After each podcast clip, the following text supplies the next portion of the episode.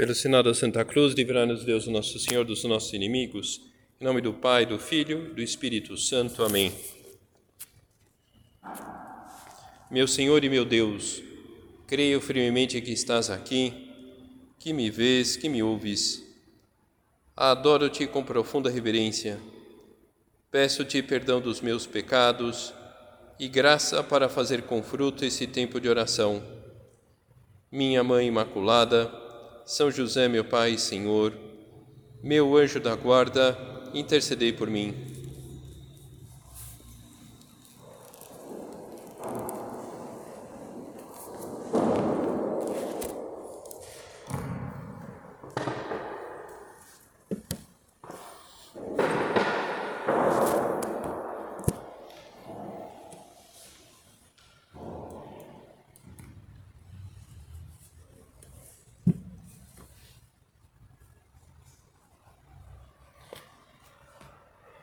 Nós, como seres humanos, temos duas faculdades importantes que marcam a nossa existência, que é a inteligência e a vontade. A nossa racionalidade, a compreensão dos fatos, relacionar acontecimentos, aprender coisas novas se expressa de diversos modos, entre eles pela capacidade de julgar. O juízo é uma frase mental, falada, escrita, que expressa o que nós pensamos sobre determinada pessoa, sobre uma instituição, um acontecimento. Vamos imaginar, por exemplo, que fôssemos fazer um juízo a respeito da cidade de São Paulo. Cada um de nós tem várias informações sobre a cidade, o trânsito caótico, muitas opções de compras, bons restaurantes, metrô, poucas ruas arborizadas, muitos prédios, etc, etc. Temos um conceito sobre o que é uma boa cidade para se viver. E das informações que dispomos, do conceito que temos sobre uma cidade adequada para se viver, fazemos juízo. São Paulo é um bom lugar para fazer compras. Raciocínio: vou mudar para São Paulo. Então, esse processo, conceito, juízo, raciocínio, realizamos muitas vezes todos os dias. Estamos tão acostumados a isso que nem reparamos. Na verdade, nós estamos julgando a toda hora. Como algo próprio do ser humano, podemos utilizar bem ou mal as nossas faculdades. Há uma passagem da vida de São Paulo que mostra muito bem essa, essa realidade, mostra muito bem o alcance de um mau juízo. Nós vemos essa passagem no, nos Atos dos Apóstolos, lá no capítulo 28. Estando já salvos, soubemos então que a ilha se chamava Malta. Os indígenas trataram-nos com extraordinária benevolência acenderam uma grande fogueira e em torno dela nos recolheram em vista da chuva que caía e do frio que fazia. Paulo ajuntou o feixe de gravetos e o pôs na fogueira. Nisto, uma víbora que fugira do fogo mordeu-lhe a mão. Quando os indígenas viram a serpente pendendo da sua mão, diziam uns aos outros: Sem dúvida, este homem é homicida pois tendo escapado ao mar, a justiça não o deixa viver. Ele, porém, sacudindo a víbora no fogo, não sofreu mal algum. Julgavam os indígenas que ele viesse a inchar e que subitamente caísse morto. Mas depois de esperarem muito tempo, vendo que não lhe acontecia mal nenhum, mudaram de parecer e disseram: Ele é um Deus. Como um, um mau juízo pode levar ao engano, uma pessoa acaba sendo condenada quando na verdade é inocente. Por isso, aquela advertência de Cristo: não julgueis para que não sejais julgados. Quer dizer então que Jesus está proibindo elaborar juízos? Claro que não. Seria o mesmo que nos pedir para não raciocinar, seria o mesmo que pedir para, não pensar, não é isso o que nosso Senhor nos pede. A advertência que Jesus faz é no sentido de que precisamos tomar um extremo cuidado na hora de julgar. Por quê? Porque um juízo pode ser fundado ou infundado. Voltando ao exemplo lá da cidade de São Paulo, dizer que São Paulo é o melhor lugar para fazer compras é um juízo fundado, tem fundamento. Basta olhar a quantidade de lojas disponíveis na cidade. Dizer que São Paulo é a cidade que tem mais vietnamitas no Brasil, porque meus dois vizinhos são do Vietnã, é um juízo sem fundamento. Se São Paulo é ou não a cidade com mais vietnamitas do Brasil, acertou ou não nesse juízo em geral, tem uma importância relativa. Por outro lado, quando se emite julgamento sobre pessoas, instituições, o assunto, o assunto é mais sério. Puxa vida, fulana está tendo um caso, anda muito calada. Cicrano com esse sorrisinho, deve estar levando alguma coisa por fora. Você viu a cara de Beltrana? É mais falsa que Judas. Puxa, é um, é um, é um pensamento que passou dos limites. Não queremos julgar, comenta São José Maria. Cada qual vê as coisas do seu ponto de vista e com o seu entendimento bem limitado quase sempre e com os olhos obscurecidos ou enevoados, com trevas de exaltação muitas vezes. Além disso, tal como a desses pintores modernistas, a visão de certas pessoas é tão subjetiva e enfermiça que desenham uns traços arbitrários, assegurando-nos que são nosso retrato, a nossa conduta. Como valem pouco os juízos dos homens, não julgueis sem joirar o vosso juízo na oração. É preciso que nós julguemos, mas que julguemos bem. Assim como determinados pintores modernistas, podemos acabar por ver as coisas como nos interessam. Para um pintor desse tipo, não todos, obviamente, mas para vários deles, um quadro onde há dois cubos pintados um azul e outro verde, pode ser para eles a representação do conflito entre dois povos. Mas eu só vejo dois cubos. Pois é, mas é o conflito desse povo com aquele outro. Então, ver as coisas como nos interessam, nós precisamos cuidar disso, especialmente quando temos que nos relacionar com pessoas da qual, olha, para falar claramente, temos um preconceito. Temos um pé atrás, alguma má experiência.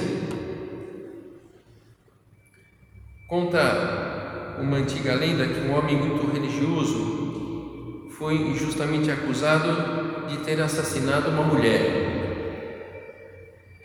Na verdade, o autor do crime era uma pessoa influente no reino e por isso, desde o primeiro momento, se buscou um bode expiatório para cobertar o verdadeiro assassino. E o homem foi levado a julgamento, já temendo o resultado, a forca. Ele sabia que tudo iria ser feito para condená-lo e que teria poucas chances de sair vivo daquela história.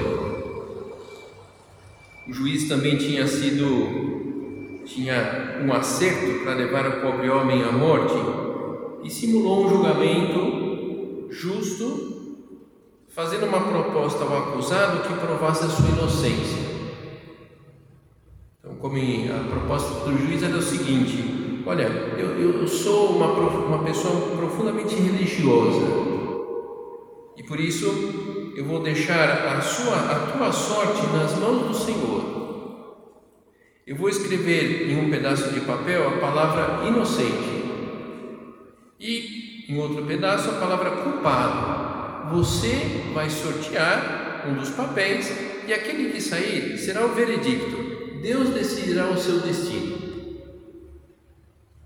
Assim que o acusado percebesse, o juiz preparou os dois papéis e em ambos escreveu culpado de maneira que, naquele instante, não existia nenhuma chance do acusado se livrar da troca. Então, não tinha saída. O juiz colocou os dois papéis em cima da mesa e mandou o acusado escolher um deles. E o homem que estava justamente sendo acusado pensou, aproximou-se confiante da mesa pegou um dos papéis e rapidamente colou na boca e engoliu. E os presentes lá reagiram um pouco surpresos, indignados lá com a atitude do homem. Poxa, mas o que, que você fez? E agora, como que vamos saber qual o veredicto? Bom, o homem disse: é muito fácil, basta olhar o outro pedaço que sobrou e saberemos que acabei engolindo o seu contrário. Imediatamente o homem foi liberado. O que pode trazer essa, essa lenda aqui? Às vezes nós somos como esse juiz da história, queremos dar uma aparência de justiça aos nossos julgamentos, mas nos dois papéis está escrito culpado, culpada. Grande parte das injustiças começam por pensar mal, não é o que entra no homem que mancha o homem, mas o que sai do homem é o que mancha, porque do coração procedem os maus pensamentos, homicídios, adultérios, prostituição, furtos, falsos testemunhos, blasfêmias. Creio que lembramos essas palavras de Cristo no Evangelho. As injustiças começam quando nós decidimos no nosso interior que vamos escrever culpado nos dois papeizinhos Partindo do princípio de que o meu cunhado é um snob, aposto e ganho que virá só para falar da casa nova que comprou pagando à vista. Ponto. Já escreveu os culpados no papelzinho. Com que dinheiro que ele consegue comprar sempre o carro do ano? Você sabe me dizer? Já uma desconfiança, um julgamento precipitado. Fulana tem o nariz tão empinado, quanto você quer apostar que primeiro que vai soltar é que o filho passou no vestibular da USP? É, trata o sogro assim porque está nas últimas está de olho na herança. Culpado, culpado. Nos dois papeizinhos está escrito culpado. E como na história, é o acusado que tem que engenhar a maneira de provar que é inocente. Enfim, que isso aconteça numa ficção nos surpreende tanto, porém é, é triste que se dê isso na vida de gente boa, de gente que se diz cristã. Você, eu também podemos sucumbir a uma tentação desse tipo. Quem somos nós para julgar? Que poderes nós temos para isso? experiência de vida, inteligência acima da média, um sexto sentido à flor da pele. Podemos de fato ter tudo isso, mas o único que pode chegar de verdade ao interior das almas é Deus. Quando muito dá para reconhecer a intenção de uma pessoa, quem atende, quem acompanha essa pessoa na direção espiritual.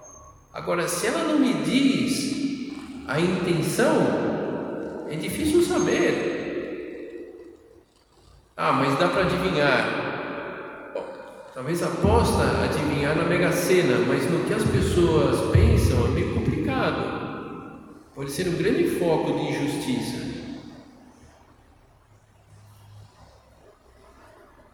Não é verdade que até os nossos próprios atos nós temos dificuldade de julgar o porquê que eu fiz aquilo, por que eu encaminhei daquela maneira? Fiz bem ou não de ter dito aquilo? Essa compra foi realmente a mais adequada? Por que, que eu estou tão triste? Não conseguimos nos posicionar diante de questões desse tipo ou outras que apareçam. Julgar alguém sem conhecer o fundo da sua alma, que só Deus vê, é quase sempre caminho para a injustiça. Por isso, muitos juízos podem ser considerados juízos temerários. É temerário, é arriscado dizer algo que possa a vir prejudicar os outros. O marido da fulana viajou de novo, não sei não. Você já reparou no olho vermelho do filho de Cicrano? É droga, com certeza. Imediatamente, em questão de segundos, nós temos diante de nós, através dos julgamentos temerários, uma mulher adúltera e um rapaz drogado. E é tão importante esse tema dos julgamentos que o Sermão da Montanha que de alguma forma é, o, é, o, é, o, é a pregação de Jesus que, digamos assim, deixa claro a nova lei. A antiga era os dez mandamentos, a, a nova lei que Cristo vem estabelecer está ela especificada nos, no Sermão da Montanha.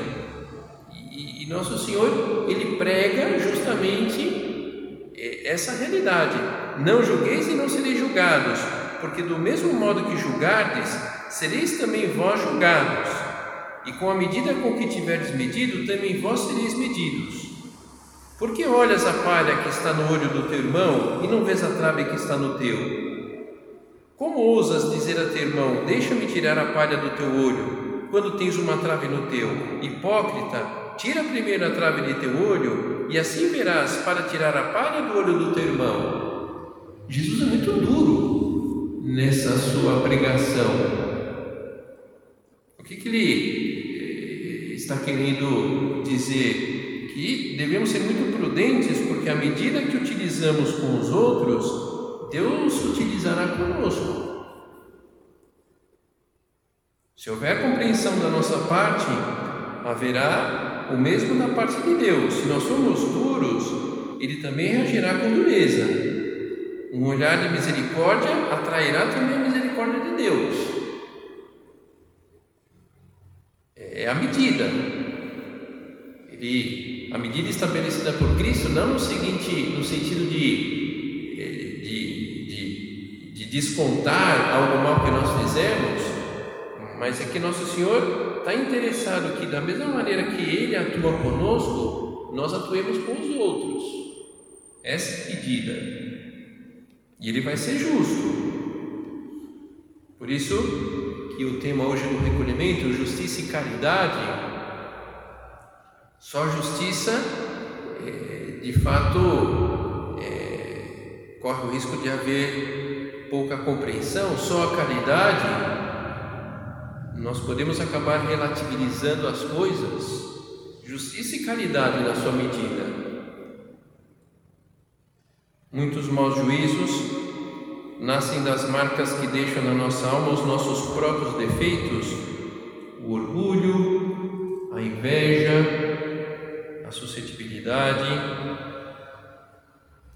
Estes e outros defeitos nos acompanharão até o nosso último suspiro mas precisamos ir cortando, podando, como esse mato que vai crescendo no belo jardim, quando se alastra, encobre todos os arbustos, dos mais simples aos mais formosos.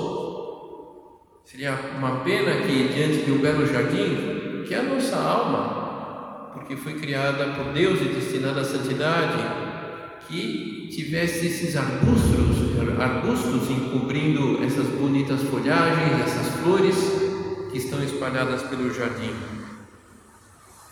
Ser capaz de ver o cisco no olho dos outros e não perceber a trave no nosso olho. Portanto, antes de julgar os defeitos dos outros, procurar ver os nossos e corrigi-los. Não que não tenhamos que corrigir os outros, não é isso. Mas é, olhar para si mesmo. Porque a maneira de corrigir, olhando para nós mesmos, nós vamos, nós vamos ser justos naquela exigência de melhora para com os outros, quando nós compreendemos aquela falta, aquela dificuldade que ele tem, porque de alguma forma nós reconhecemos aquilo em nós também. Não é raro que os defeitos que vemos nos outros sejam principalmente defeitos da nossa visão e nossos defeitos também. E como é fácil ver os defeitos dos outros, não é verdade? As qualidades podemos ter um pouco de dificuldade, os defeitos a gente sabe elencar, inclusive com medida, na maior parte das vezes. Só quem é humilde, que caminha pelo caminho, que, que, pela vereda da humildade, é capaz de ver com objetividade o defeito alheio, inclusive ajudar a corrigir o defeito alheio. Pelo contrário, quem se empenha identificar coisas ruins, sempre encontra. Trago aqui umas palavras de São Basílio, numa homilia que ele proferiu.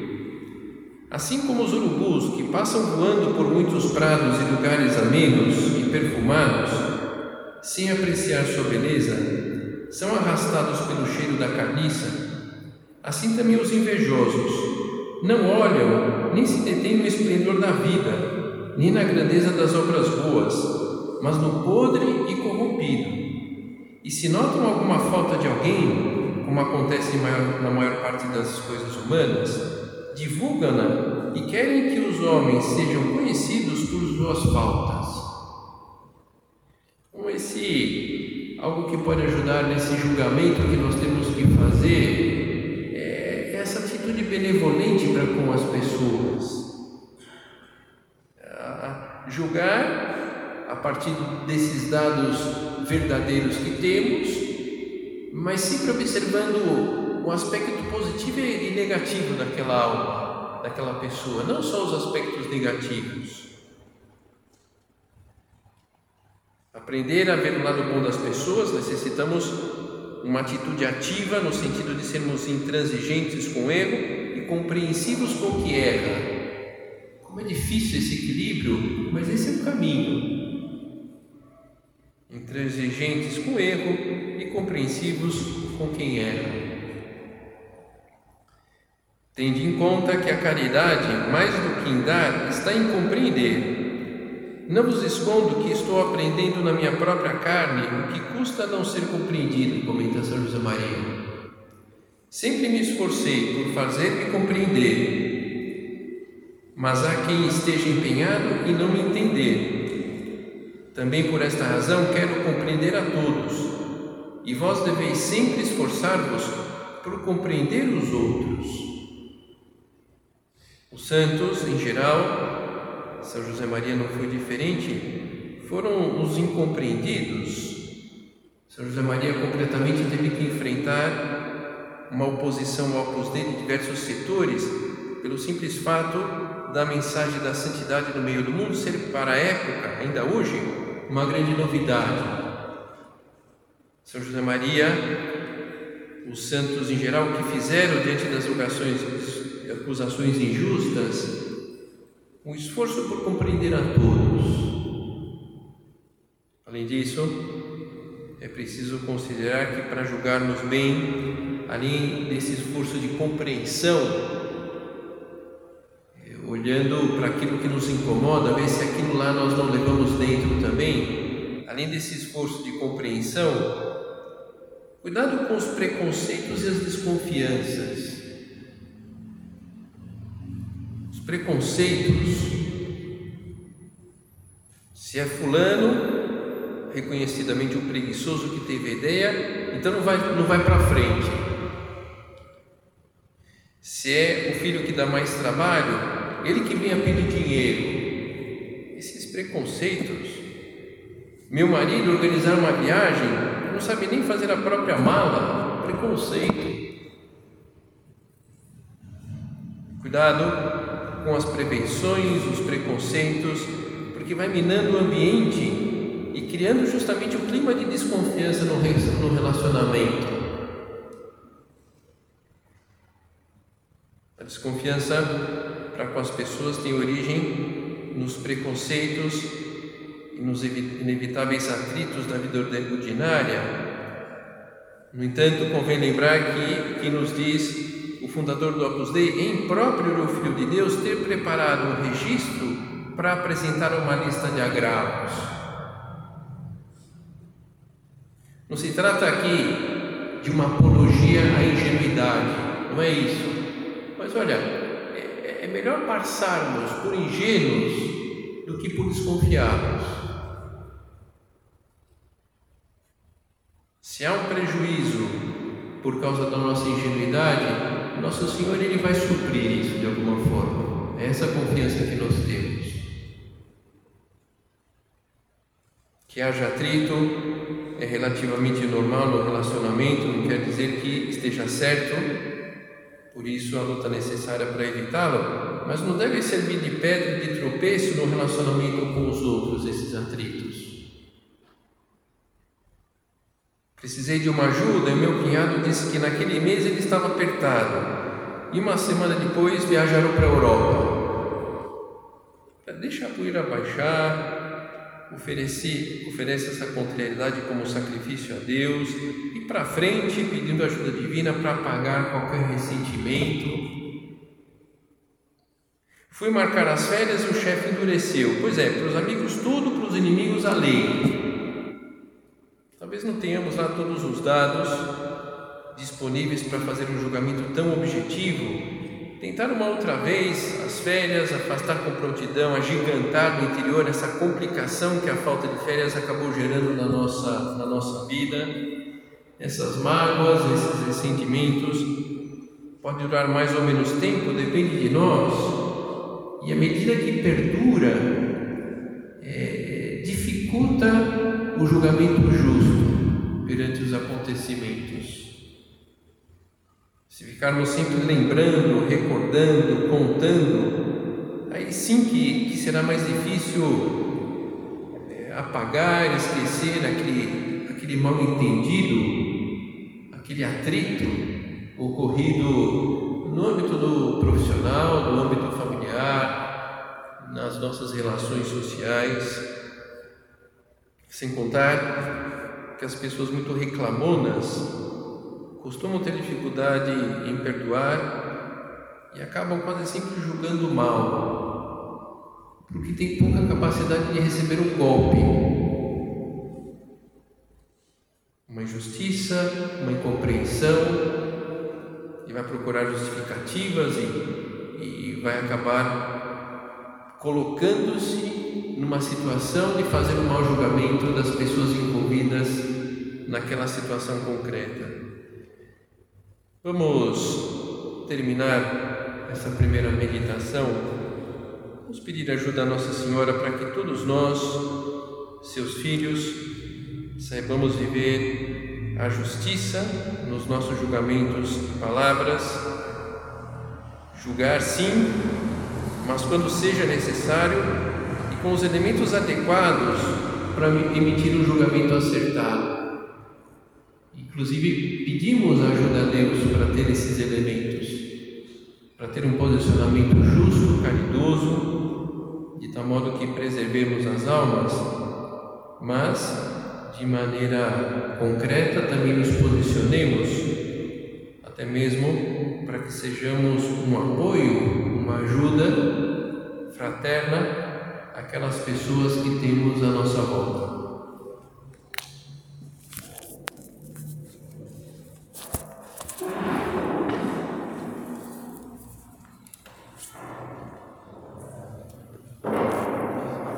Dou-te graças. Dou-te graças, meu Deus, pelos bons propósitos, afetos e inspirações que me comunicaste nesta meditação. Peço-te ajuda para os pôr em prática minha Mãe Imaculada, São José, meu Pai e Senhor, meu anjo da guarda, intercedei por mim.